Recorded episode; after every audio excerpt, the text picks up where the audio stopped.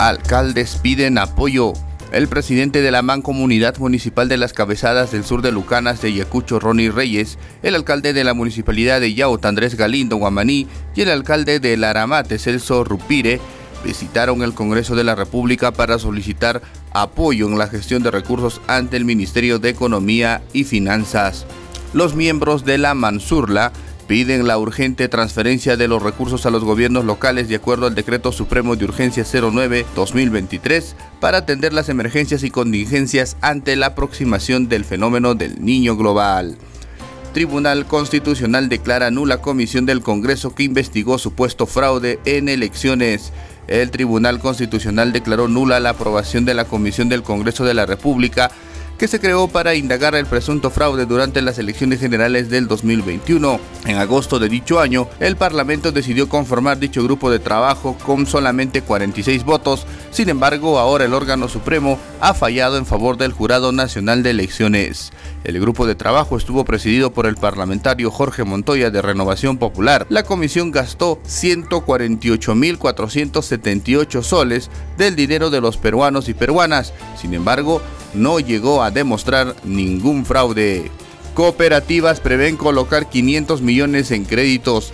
Las cooperativas nacionales proyectan que al cierre de este año colocarán alrededor de 500 millones de soles en créditos a las personas naturales y a las micro y pequeñas empresas, indicó el gerente del Fondo de Inversión Privada Grupo Curía, Aida Aguirre Iga. El promedio de créditos que otorgan las cooperativas en el país van desde 6 mil a 100 mil dólares a personas y MIPES apostando por el emprendimiento peruano, indicó.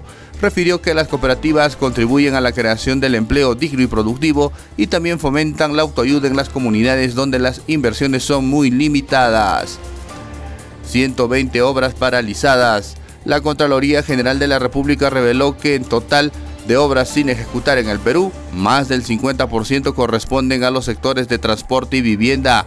La falta de recursos financieros y los incumplimientos contractuales son algunas de las causas de la paralización. Por nivel de gobierno, la Contraloría detectó que el mayor número de obras paralizadas corresponden a los gobiernos locales con el 73.6% del total, seguido del gobierno nacional con 15.6% y el nivel del gobierno regional con 10.8%.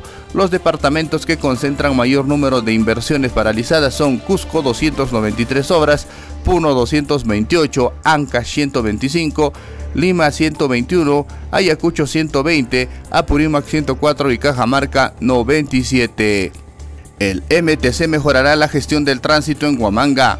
El Ministerio de Transportes y Comunicaciones a través de Promovilidad alista una propuesta para el mejoramiento de la gestión del tránsito en Huamanga y Acucho la cual servirá para elaborar estrategias y ejecutar acciones que optimicen los tiempos de viaje y la seguridad vial de los peatones y conductores. Los objetivos fundamentales de la propuesta son la sincronización de los tiempos del ciclo semafórico o las verdes, la implementación de semáforos y la señalización de tránsito en intersecciones conflictivas de las avenidas Mariscal Cáceres, Mancocapa, Quiquinoa, en los girones Libertad y Tres Máscaras, así como en los alrededores de los mercados Neri García Zárate y el mercado Central Chorro ocho regiones afectadas por inflación.